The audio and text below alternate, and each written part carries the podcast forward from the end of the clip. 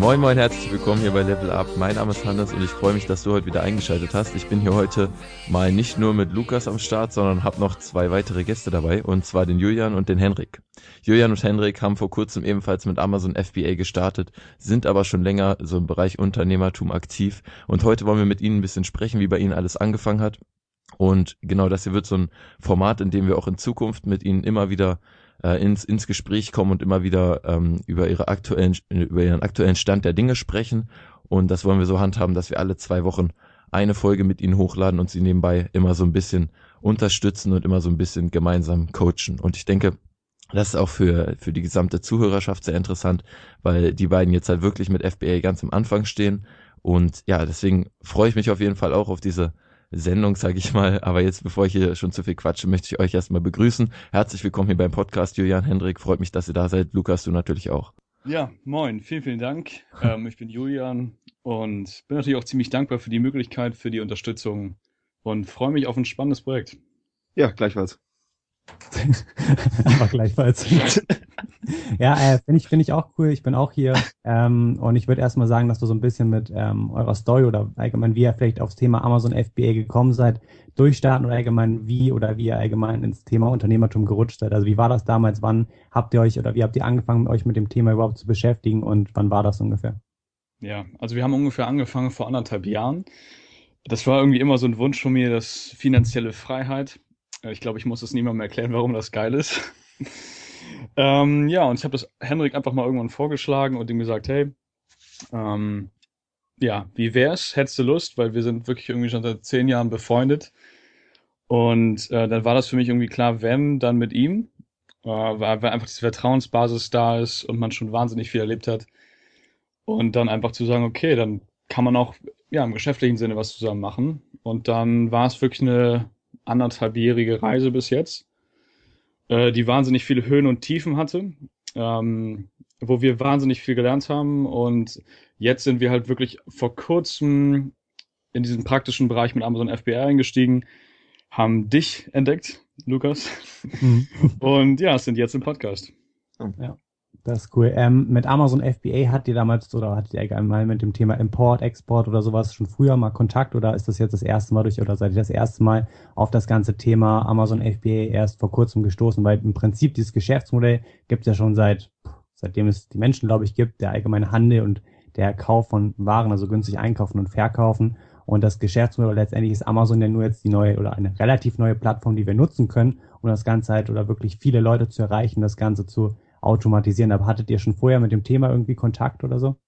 Ja, also es fing tatsächlich auch mit diesem Thema an. Also Julian hat, kam damals zu mir ähm, in meinem Zimmer und wir haben uns dann darüber unterhalten und dann meinte er, dass er aus der USA von diesem von der Geschäftsidee jetzt erfahren hat, ne, von diesem FBA. Und ähm, ich war am Anfang ein bisschen skeptisch, muss ich sagen, aber Julian kann halt einen echt super reden und hat mich dann davon überzeugt. So und äh, dann haben wir eigentlich auch komplett damit angefangen. Nur das Problem war einfach, dass wir zu dem Zeitpunkt einfach gar kein Geld hatten. Also wir sind, haben halt bei null angefangen, waren auch jetzt so businesstechnisch beide, also ich stand kurz vor, vor meinem Abitur und äh, Julian auch so, so war gerade auf dem Weg dahin und da wir natürlich auch gar keine Ahnung. Man hat vielleicht mal ein bisschen Wirtschaftsunterricht in der Schule gehabt, aber das kann man ja nicht bei weitem nicht mit irgendwie wirklichem Unternehmertum vergleichen und dann äh, haben wir halt irgendwann angefangen, ne? Und das ist halt, haben wir echt viel gemacht, aber jetzt so wirklich richtig eingestiegen mit FBA sind wir eigentlich erst jetzt, weil man vorher ja auch oftmals so merkt, dass da so, man, man muss auch erstmal ein Gefühl kriegen, auch für Produkte und, und äh, für den Kontakt mit Menschen und sowas. Und man glaubt das immer am Anfang gar nicht, aber es sind ja auch oftmals auch diese kleinen Sachen, dass man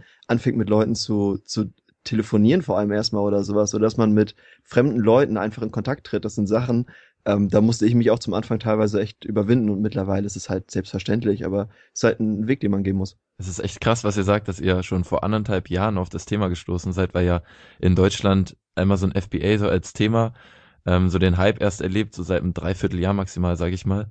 Äh, das finde ich schon echt interessant, dass ihr schon so früh darauf gestoßen seid, eben durch den amerikanischen Markt auch. Ja, damals war das ja auch recht groß so da. Also deswegen war das auch so ein bisschen so eine, also wir haben halt Zahlen gehört, teilweise irgendwie mit einer Million Umsatz pro Monat und sowas. Und dann guckt man, hat man sich auf den deutschen Markt umgeguckt und der war halt bei Weitem nicht so weit wie der in den USA. Ne? Mhm. Und dann ähm, muss man wirklich sagen, am Anfang haben wir uns wirklich so die Zweifel ein bisschen davon abgehalten und natürlich auch das Kapital so, aber mittlerweile sieht das ja alles sehr rosig aus und wir haben, glaube ich, auch echt viel dazugelernt. Ähm, zum, zum Kapital, wie habt ihr das oder wie habt ihr euch oder darauf fokussiert, das zu bekommen oder zu sammeln? Ähm, also wir haben uns am Anfang so ein Ziel gesetzt. Also wenn du bei Null anfängst als Schüler, ist es, ja, 3000 Euro war so ein Ding, wo wir gesagt haben, okay, das können wir noch irgendwann mal schaffen. Ähm, und dann haben wir uns einfach auf den Weg gemacht. Also wir haben angefangen mit Flohmarkt als Beispiel. Da kann ich ganz kurz was drüber erzählen. Das war eigentlich eine ganz witzige Story. Ähm, ja, wir haben uns einfach ein paar Sachen zusammengesucht von, ähm, ja, von Freunden, von äh, Familie auch und solche Geschichten. Problem ist nur, wir haben wahnsinnig viel Müll angehäuft. Und ähm, als wir dann wirklich auf diesem Flohmarkt waren, merkten wir, okay, es liefen so zwei, drei äh, Geschichten relativ gut. Und der Rest, den mussten wir wieder nach Hause nehmen. Und ähm, dann sind wir da wirklich irgendwie mit 300 Euro rausgegangen. Das war aber auch schon ein Erfolgserlebnis. Also von 0 auf 300 ist schon mal ein bisschen was. Die Und äh, ich hatte, ich habe immer noch. Von 0 auf 300 Euro in, in zwei Stunden Flohmarkt. Nee, aber das sind halt so, so kleine Stufen gewesen, ne? Mhm, Also man hat ja. es so getastet und irgendwann haben wir halt so äh, Jobs, Jobs angenommen. Also ich habe auch auf Messen und so gearbeitet. Das mache ich dieses Jahr zum Beispiel auch wieder. Arbeite ich wieder auf der auf der Gamescom und Julian hat auf dem Wacken gearbeitet oder sowas. Und dann haben wir halt haben uns immer weiter hochgetastet. Also äh, zum Schluss, was wir jetzt gemacht haben, waren so äh, Webdesign-Dinger. Wir machen das auch noch immer, aber jetzt halt eher so nebenbei, dass wir Webseiten für Leute ähm, programmieren und das sind alles so Sachen, das haben wir auch von der Pika auf dann gelernt, wo wir gedacht haben, okay, da steckt vielleicht Potenzial drin, haben uns dann halt eingelesen, haben angefangen zu arbeiten, ne, und das ist auch so ein bisschen so, ähm, dieses Geld zusammenkriegen war immer so ein Prozess, wo wir wirklich immer richtig viel dazu gelernt haben und jetzt haben wir mittlerweile das Geld ja eigentlich zusammen so, ne? Ja. Also wir gehen jetzt gerade so auf die 5000 Euro zu und das, ähm, da muss man sich auch manchmal ein bisschen auf die Schulter klopfen. Das klingt natürlich jetzt für viele auch so ein bisschen vielleicht wenig oder auch viel, aber es war auf jeden Fall so, also wenn man sich das selbst verdient hat, dann ist das schon ein cooles Gefühl irgendwie. Und vor allem, wenn wir jetzt wissen, dass wir jetzt anfangen können mit dem, was wir eigentlich auch die ganze Zeit machen wollten. Ja. Ich finde es auch interessant, was ihr sagt, dass ihr euch wirklich so das Ziel gesetzt habt. Ihr habt nicht nur gesagt, okay, wir brauchen Geld dafür, wir müssen jetzt mal anfangen, irgendwie zu jobben und was zu verdienen, sondern ihr habt euch wirklich gesagt, okay, 3000 ist so eine Grenze und dann fangen wir an und jetzt habt ihr es geschafft, seid sogar fast bei 5000 ähm, und jetzt wollt ihr mit FBA durchstarten. Ich finde das echt richtig cool, auch weil ihr halt so aus, aus dem Nichts, sage ich mal, und dann äh, das ganze Geld selbst erarbeitet, das finde ich schon gut. Ja, danke. Aber es ist auch wirklich was ganz anderes, wenn man dafür gearbeitet hat, weil man einfach so diese Wertigkeit hat. Ja. Man verschleudert das Geld nicht, weil man einfach weiß, dass da Arbeitszeit hintersteckt. Man muss, man darf nur auch keine Angst haben zu investieren. Ja, ja, Vollkommen das ist richtig. Ganz wichtig, ja. Das habe ich, hab ich auch so gemacht. Also ich habe auch vor einem Jahr schon angefangen, einfach alles zu sparen, was ich irgendwo verdient habe, auch durch irgendwelche Minijobs, Nebenjobs und so weiter. Hab dann jetzt, bevor oder bevor ich halt vor sechs, sieben Monaten dann wirklich mit Amazon angefangen habe, noch alles aus meinem Zimmer irgendwie verkauft. Ob es jetzt, ich habe sogar mein Auto verkauft, das steht natürlich nicht in meinem Zimmer, aber das, das habe ich dann auch verkauft und irgendwelche Kopfhörer, alles, was irgendwie eine kleine Wertigkeit hatte und wo ich wusste, okay, prinzipiell bringt mir das Ganze nichts und ich brauche das nicht. Habe das alles irgendwie verscheppert und ja, dadurch habe ich mir halt auch mein Startkapital langsam zusammengekratzt und das war auch ein Hammergefühl, das dann letztendlich zu haben. Ja. Ich glaube.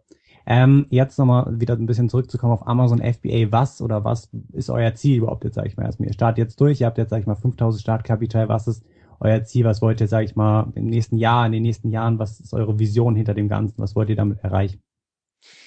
Also für uns steht finanzielle Freiheit vor allem im äh, Vordergrund, dass man so eine sichere, ja, eine sichere Einkommensquelle hat. Ähm, das Ding ist, wir sind immer so ein bisschen vorsichtig mit Zielen, weil es für uns auch oft äh, sich so ein bisschen anhört wie Wunschvorstellung, wenn man irgendwie sagt, eine Million Umsatz, aber noch kein Produkt verkauft hat. Ähm, deswegen ist es für uns auch immer ein bisschen schwer, sich das vorzustellen. Also für uns, wir haben gerade so ein Ziel, dass wir sagen, okay, wir wollen 4.500 Euro im Monat, jeder netto. Und wir wollen eine finanzielle Rücklage. Das hört sich vielleicht für manche wenig an, die damit irgendwie viel Geld machen. Oder auch viel für Leute, die damit noch gar kein Geld machen. Ähm, aber das ist, das ist eine Geschichte, die wir uns vorstellen können und das bedeutet für uns finanzielle Freiheit, weil man damit gut leben kann. Ja, wann wollt ihr oder was so ungefähr das Ziel, wann ihr das euch wünscht zu erreichen oder wann ihr Am das erreichen ersten, wollt? wir, wir wünschen uns das nicht. Sofort. ja. ähm, am 1.7.2018. das ist auf jeden Fall machbar. Das schafft er. Das, das kriegt er hin. Am Anfang ist halt so, dass man echt viel reinvestieren sollte. Also man muss es auch, aber man kann sich auch was rausziehen. Ich würde jedem empfehlen, lange zu reinvestieren, weil jetzt ist, besonders jetzt ist halt noch die Zeit, wo das Ganze noch extrem, extrem lukrativ ist. Es wird in der Zukunft immer noch sehr lukrativ sein. Wie gesagt, Amazon ist halt nur ein Channel. Channel werden sich in den nächsten 10, 20, 30 Jahren verändern, aber es wird immer lukrativ sein, dann halt über andere Verkaufschannel oder halt immer noch über Amazon, aber auf jeden Fall das Geschäftsmodell ist top. Es wird immer bestehen bleiben, auch in den nächsten 100 Jahren. Aber dass man letztendlich jetzt noch, wenn es wirklich so blüht, sage ich mal, wie es gerade ist, dass man wirklich alles reinvestiert, sich das wirklich groß aufbaut und dann erst anfängt, sich was rauszuziehen, das ist, denke ich, eine gute Einstellung. Ja, sehen wir ganz genauso. Das war auch unsere Anfangseinstellung, dass wir gesagt haben, wir investieren alle, also wir reinvestieren auch wieder alles, weil es einfach keinen Sinn macht, weil du sonst viel zu langsam wächst. Also wenn du dir jeweils hier wieder was rausnimmst, dann baust du dir nichts wirklich sicheres auf. Und äh, du hast natürlich das Problem, dass du einfach nicht von diesem Level runterkommst, äh, von dem du am Anfang drauf bist. Ja, ja ich, ich glaube auch die meisten machen, sorry, dass ich unterbreche. ich glaube, die meisten machen auch den, den Fehler, dass sie sich zu schnell was rausziehen. Also ich werde auch häufig aus meinem Umfeld einfach gefragt, und wie viel verdienst du damit? Dann sage ich immer gar nichts. Was, wieso denn gar nichts? Ist das scheiße, das Geschäftsmodell? Bringt das nichts? Nö, ich reinvestiere einfach alles. Aber das ist so die Einstellung auch. Äh, viele Leute denken so direkt ans Verdienen, aber ich finde, ähm, es geht mehr darum, sich was, was Wertvolles aufzubauen, als wirklich Geld damit direkt am Anfang zu verdienen. Ja, ja, das sehe seh ich genauso. Also es war, ist ja auch diese, diese 5000 Euro, die wir jetzt auch haben, vielleicht nochmal, um da, dazu was zu sagen, die sind ja nicht da, damit die irgendwie auf dem Konto schön aussehen oder sowas. Natürlich freut man sich ein bisschen, dass man merkt, okay, wir haben jetzt echt schon ein bisschen was an Geld verdient, aber diese im Endeffekt sind die ja da, um ausgegeben zu werden. Wir wollen damit ja was machen, so. Und ähm, wir haben jetzt nicht so lange gewartet, um jetzt uns jetzt nach, nach einer Woche auszahlen zu lassen oder so. Direkt wieder auszahlen. ähm, was ich auch in letzter Zeit, womit ich auch immer ein bisschen mit dem Gedanken spiele, das Ganze vielleicht auch lukrativ irgendwann zu verkaufen in ein, zwei, drei Jahren.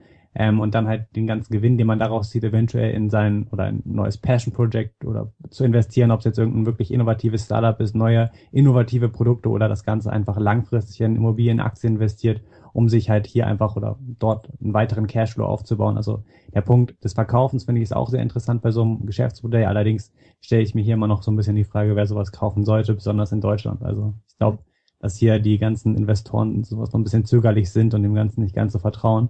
Deswegen mal gucken, ob das in den nächsten Jahren irgendwie möglich ist. Ist auf jeden Fall auch interessant. Ja, aber ich meine, man sieht ja, dass es deutlich am Wachsen ist. Vor allem auch, es kommt ja aus Amerika gerade wirklich rüber. Und ich glaube, da liegt auf jeden Fall noch viel Potenzial. Denke ich auf jeden Fall auch. Ähm, mit euren 5000 Startkapital, sage ich mal, was sind jetzt oder was waren jetzt eure ersten Schritte? Also womit habt ihr jetzt angefangen? Was war euer wirklich ganz, ganz erster Schritt, den ihr gestartet Natürlich die, die, mhm. das, die Informationen sich anzusammeln, das steht natürlich im Vordergrund. Ja. Das muss man machen, aber was waren dann wirklich praktisch die ersten Schritte, die er, ja, sag ich mal. Ja, ja also nach, nachdem wir das alle, die ganzen Informationen zusammengesammelt haben, was halt auch erstmal viel Arbeit ist, äh, fängt es halt damit an, dass man mit der Produktrecherche halt dementsprechend anfängt und guckt, okay, welches Produkt ist für uns ähm, ja attraktiv. Und das dauert ja auch nochmal erstmal ein bisschen und dann haben wir halt wie lange haben wir für gebraucht? Ungefähr zwei Wochen oder so in den Dreh, ne? Ja, wir haben auch vor allem darauf geachtet, worauf haben wir Bock. Ja. Also wir hätten, also ich meine, klar, es gibt ganz, ganz viele Faktoren, äh, die du ja auch wirklich ausführlich auf deinem Kanal beleuchtest. Aber uns war auch wichtig, dass wir irgendwas verkaufen, wo wir hinterstehen. Wo wir wirklich sagen können, das verkaufen wir auch mit einem gewissen Stolz. Ähm, ich möchte nicht irgendwie, weiß ich nicht, weiß ich nicht, ein Damenschuh wäre jetzt nicht so meins. Ähm, ja, das war uns auch wichtig. Ja, und wenn wir da, als wir das dann fertig hatten, so mit der Produktrecherche, dann gibt es ja solche Sachen wie Rücksprachen und man guckt so, okay, was, was ist möglich und was nicht. Und ähm, das sind ja alles Prozesse, Prozesse, die sich ein bisschen hinziehen. Und wenn man das alles so hat, dann geht es halt natürlich jetzt gerade damit los, äh, die, die Hersteller zu kontaktieren, ne? dass man sich dann die richtigen raussucht. Da sind wir jetzt auch gerade dabei, dass man ähm, Kontakt mit denen aufbaut und ähm, auch guckt, ob die natürlich, ob die Chemie stimmt und wenn das alles stimmt, dann äh, die erste Ladung zu bestellen, beziehungsweise das Sample erstmal und dann entsprechend die Ladung. Ne? Hm, ich, ich kenne ja eure Produkte, die werden wir aber jetzt hier nicht äh, bekannt machen, sondern das denke ich, wissen auch die meisten Zuhörer, dass man bei Amazon FBA seine Produkte generell so ein bisschen verschlossen hält, weil es einfach so ist, dass man damit probiert, so ein bisschen, na, natürlich nicht möchte, dass die ganze Konkurrenz morgen genau das gleiche Produkt auf den Markt bringt. Aber ich kenne eure Produkte, die sind sehr, sehr gut, alle gewesen, die ihr mir jetzt, sage ich mal, gezeigt habt. Und dass wir da vielleicht nochmal ein bisschen drauf eingehen, wie habt ihr solche Produkte gefunden? Was waren wirklich die Kriterien, nach denen ihr hier am Anfang geschaut habt? Ja, also wir haben ähm, da auch so ein bisschen unsere Kenntnisse genutzt. Also wir kennen uns ganz gut mit Excel aus. Äh, das heißt, wir hatten da so eine kleine Tabelle mit Bestseller-Rängen und und und. Ähm, dann haben wir uns auch nochmal einen kostenlosen Account beim Marketplace Analytics erstellt. Ähm, Mhm. Das ist wirklich ganz, nimmt einem viel Arbeit ab. Ähm, ja, und dann haben wir wirklich einfach geguckt und verglichen und äh, in Bestseller-Kategorien äh, haben wir uns was angeguckt und also wirklich viele deiner Tipps beherzigt und äh, sind dadurch im Endeffekt auf diese drei Produkte gekommen, wo wir gesagt haben, okay, da hätten wir Bock drauf, die sehen gut aus, was die Bestseller-Ränge angeht. Wir hatten aber auch viele, wo wir gesagt haben, okay, die sind interessant, aber irgendwie, da fehlt noch was. Und ähm, die sind dann rausgeflogen und dann waren wir bei diesen drei Favoriten, die wir dir dann auch geschickt haben. Und ja, anscheinend äh, lief das ganz gut, so wie du das formuliert hast. Und, und kurz zum Verständnis, macht ihr das Ganze jetzt ähm, zusammen oder in getrennten Unternehmen? Zusammen, Okay. ganz klar. Man muss zusammen. aber auch dazu sagen, dass wir mittlerweile auch nicht mehr in der gleichen Stadt wohnen. Also ich studiere in, in Heidelberg und Julian wohnt hier noch in, in Lübeck und äh, wir machen das alles über, immer über die Entfernung. Wir machen dann immer, okay, du hast bis morgen das und das fertig. Wir arbeiten auch getrennt. Ich glaube, das ist auch ein ganz, ganz spannender Punkt vielleicht für alle, die, die zu zweit oder vielleicht auch zu dritt arbeiten, dass man Phasen hat, wo man zusammenarbeitet, aber vor allem auch Phasen, wo man äh, getrennt nochmal an Sachen rangeht und sich selbst Gedanken macht und die am nächsten Tag vergleicht. Wir haben das ganz oft gehabt, dass wir ähm, zusammen gerade nicht weiterkamen und dann gesagt haben, okay, jeder macht bis morgen, arbeitet ja nochmal eine Stunde oder sowas an dem jetzt da dran und am nächsten Tag hatten wir dann super Ideen zum Beispiel und das ist, glaube ich, auch ein ganz, ganz wichtiger Punkt, dass wir immer auch wieder Gegensprache führen und dann uns langsam durch diesen Wust an Produkten durchkämpfen zu denen, die wir dann wirklich auch, auch spannend finden. Ich finde es das interessant, dass ihr äh, zusammengestartet seid. Ich finde nämlich, äh, ich persönlich denke, dass man wirklich richtig, richtig gute Synergien auch jetzt in diesem Bereich mit FBA schaffen kann, weil es einfach extrem viele verschiedene Bereiche gibt, in denen es viele Aufgaben gibt, die auf einen zukommen und da kann man sich, finde ich, richtig gut ergänzen. Wie? Ähm, also habt ihr das auch so, dass ihr irgendwie unterschiedliche Interessen auch habt oder ist es bei euch eher gleich? Was meinst du mit unterschiedlichen Interessen? dass ihr euch ähm, sehr gut, sage ich mal, ergänzen könnt. Jetzt der eine interessiert sich sehr da, damit mit dem Umgang mit dem Hersteller, der andere mit dem Design oder sowas. Darüber kann ich ganz kurz was erzählen. Also wir sind vom Typ her, haben wir relativ ähnliche Interessen, was jetzt irgendwie, ja, generell das Leben angeht. Ähm, aber wir sind auch vom Typ her recht unterschiedlich, weil ich eher der Risikomensch bin. Ich bin eher der Typ, der gerne mal was ausprobiert, der auch mal ein bisschen dreist ist, der wirklich da reingeht, auch Dinge neu denkt, bisschen so dieses Out-of-the-Box-Denken versuche ich mir immer ähm, ja zu erhalten und das ist auch das, was bei mir wirklich so ein bisschen vorrangig ist. Und Henrik ist mehr so der Typ, der am Boden, also der am Boden geblieben ist, der mich auch oftmals wieder runterholt, wenn ich mit irgendwelchen äh, abstrusen Ideen da ankomme. Ähm, und irgendwo findet man da so eine Mitte. Und das ist auch die Synergie, die du gerade angesprochen hast. Ähm, ich glaube, das ist ein Ding, da, da befruchten wir uns gegenseitig und da bilden wir wirklich so eine gute Balance, dass ich eher so ein bisschen außerhalb denke, so ein bisschen weiter denke und er mich auch oftmals wieder zurückholt und meint, ey, vergiss es, also das ist, geht nicht. Und vielleicht jetzt mal ein bisschen, um das aufs, aufs Projekt mal raufzuziehen, also was wir natürlich ganz klar machen, ist auch Arbeitsteilung. ne? Also man, wenn man so ein gewisses Vertrauen hat, dann gibt es so eine Sachen, zum Beispiel jetzt den Kontakt mit den Herstellern, das macht alles nur ich. Und dafür hat Julian dann halt ähm, andere andere Sachen, die er die er dann macht in der Zeit. Ne? Und dann natürlich äh, haben wir das auch schon sehr oft so, dass dann Aufgaben anfielen, wo man merkt, es macht einfach keinen Sinn, wenn wir das beide zusammen machen. Das ist viel produktiver, wenn der eine den Teil übernimmt und der andere den anderen. Und meistens war es so, dass dass wir das immer richtig gut timen konnten, weil immer der andere auf gerade die Sache Lust hatte, auf die der andere keine Lust hatte. Mhm. Also das ist dann immer natürlich eine schöne Symbiose. Ähm, Nochmal zur Produktrecherche, zum dritten Mal.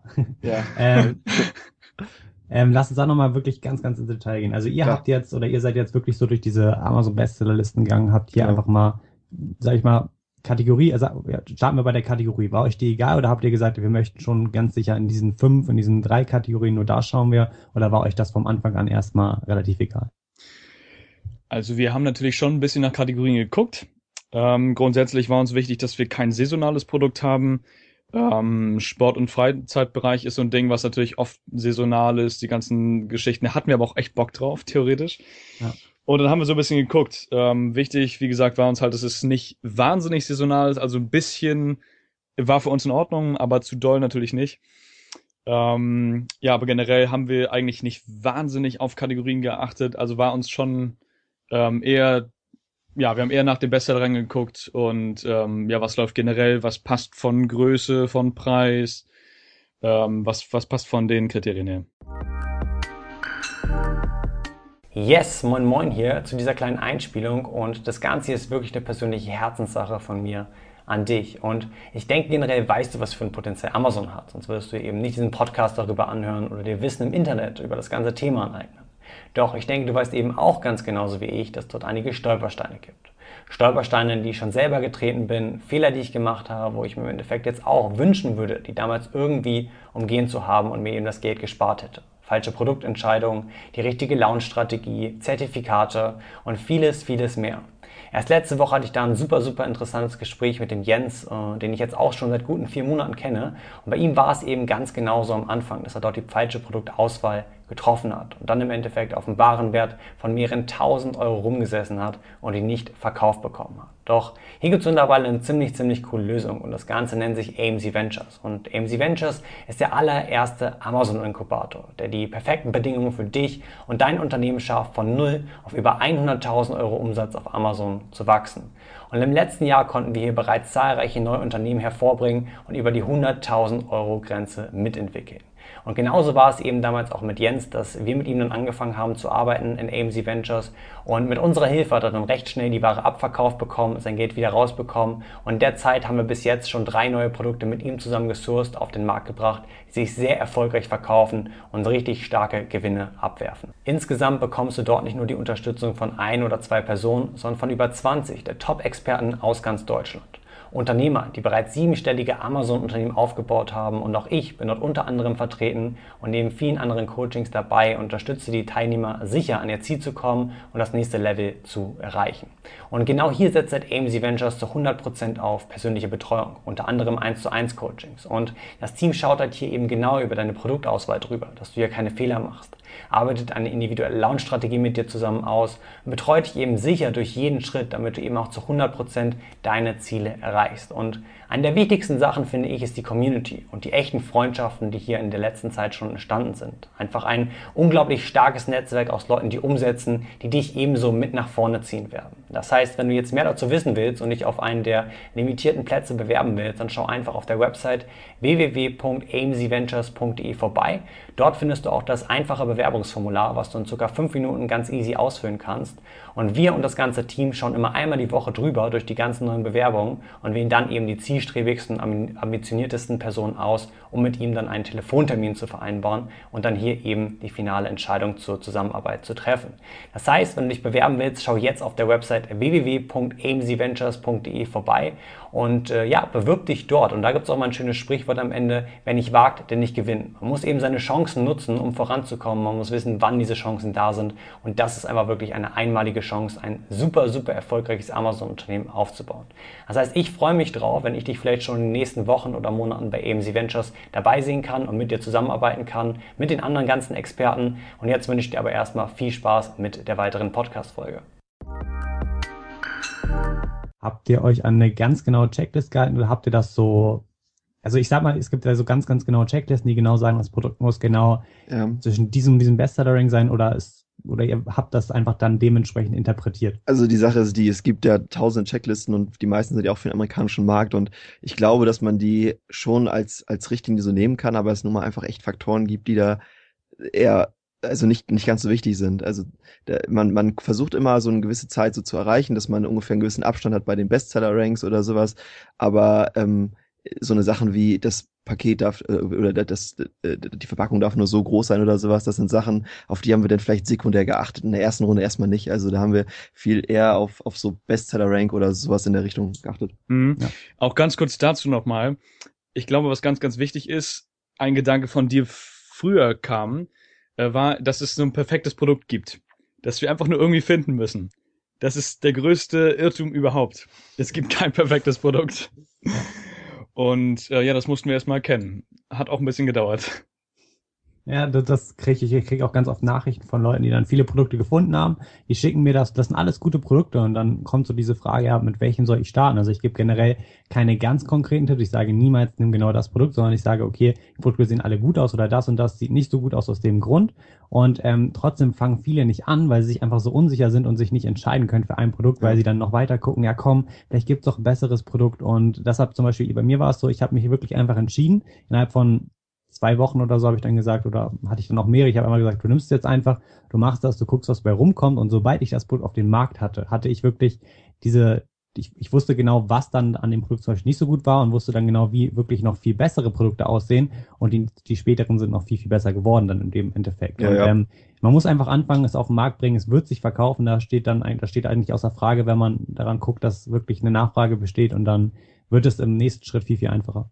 Ich glaube, einfach auch ein wichtiger Punkt bei dieser gesamten Produktrecherche ist, dass man daraus nicht so eine, so eine komplette Wissenschaft macht, dass man sich auch manchmal auch einfach mal von Ideen treiben lässt und überlegt, okay, was finde ich vielleicht auch, auch spannend. Man muss ja auch nicht zwingend nur bei Amazon gucken. Also natürlich ist das erstmal die erste Instanz, bei der man erstmal durchguckt, okay, finde ich das spannend, aber es gibt ja auch ganz viele andere, andere Möglichkeiten.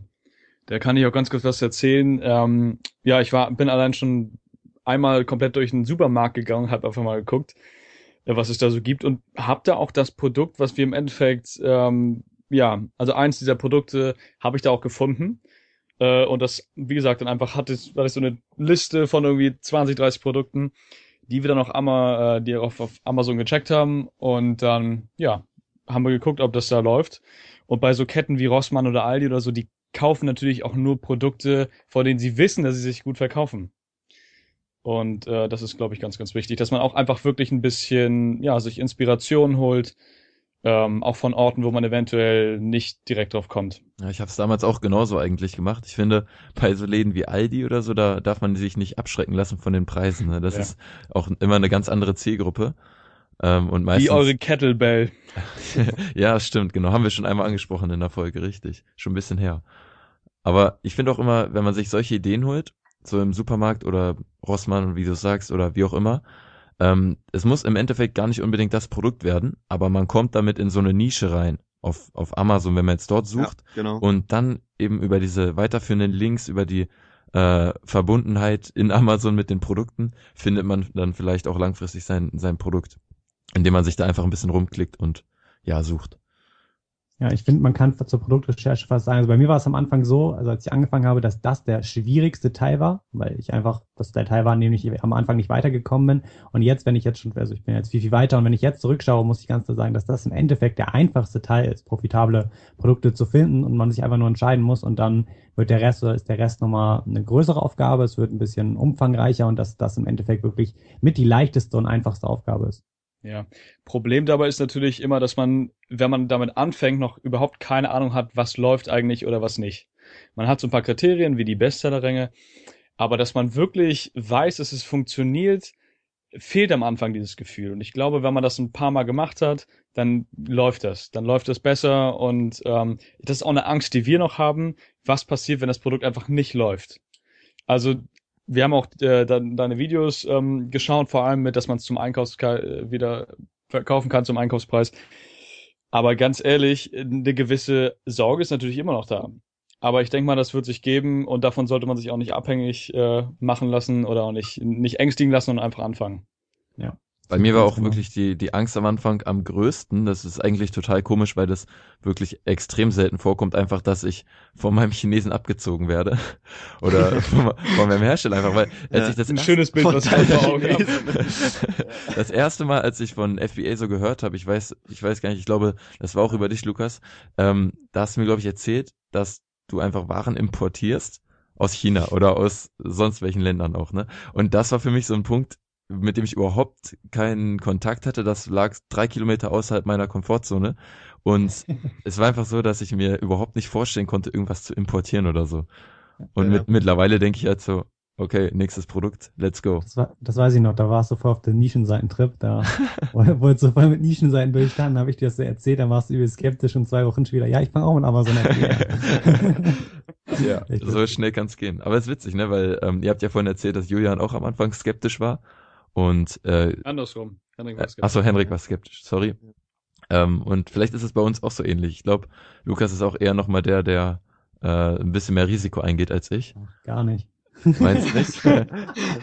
Das war Ironie. Das war Ironie. genau. Also das ist mir auch direkt am Anfang äh, aufgefallen. Aber weiß nicht, ich finde das auch ganz gut, weil ich bin auch halt eher so wie Henrik jetzt vielleicht der skeptischere und dann ist es ganz cool, weil äh, ich meine, man muss auch irgendwie Risiko eingehen und wenn man sich das selbst nicht so richtig äh, zutraut, dann ist es immer gut, da jemanden dabei zu haben, der das tut. Ich glaube vor allem, dass also echt bei vielen Leuten, dass sie so, die Komfortzone ist, glaube ich, das richtige Stichwort, ne? dass man da einfach auch ein bisschen einfach mal lernen muss.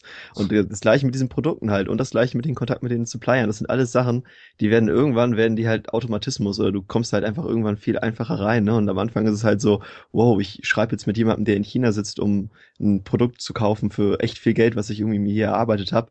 Am Endeffekt ist es halt nun mal auch wirklich ein, ein Business und äh, ja, wir sind halt jetzt gerade fleißig dabei, ne? Ja, ähm, jetzt nochmal zur Produktfindung, die haben wir jetzt, sag ich mal, abgehakt. Ihr habt eure, ihr, ihr habt eure drei Produkte ja gefunden, ihr habt euch dann für Ja. eins entscheiden, entschieden letztendlich. Ich habe ja auch gesagt, dass alle wirklich Potenzial haben. Ich, vielleicht werdet ihr die ja auch als zweites oder drittes Produkt auf den Markt bringen. Würde auf jeden Fall gut laufen, denke ich. Ähm, und dann, was war, was war der nächste Schritt? Also ihr habt jetzt sozusagen euer Produkt gefunden, dann habt ihr natürlich oder kommt natürlich die Herstellerfindung letztendlich. Wie habt ihr oder wie seid ihr da rangegangen? Und ihr seid ja auch gerade noch in diesem Prozess. Also ich glaube, da kann Henrik ganz gut was drüber erzählen. Ähm, eine Sache, ich war jetzt eine Woche im Urlaub und da hat sich auch dieses, ähm, diese Arbeitsteilung ganz gut bewährt, dass er sich um die Hersteller kümmert. Und ja, erzähl mal. Ja, also es war eigentlich so, dass ähm, man erstmal auf Alibaba natürlich ist. Also, das, falls die Leute nicht wissen, das ist eigentlich die Seite, wo man eigentlich alles kauft.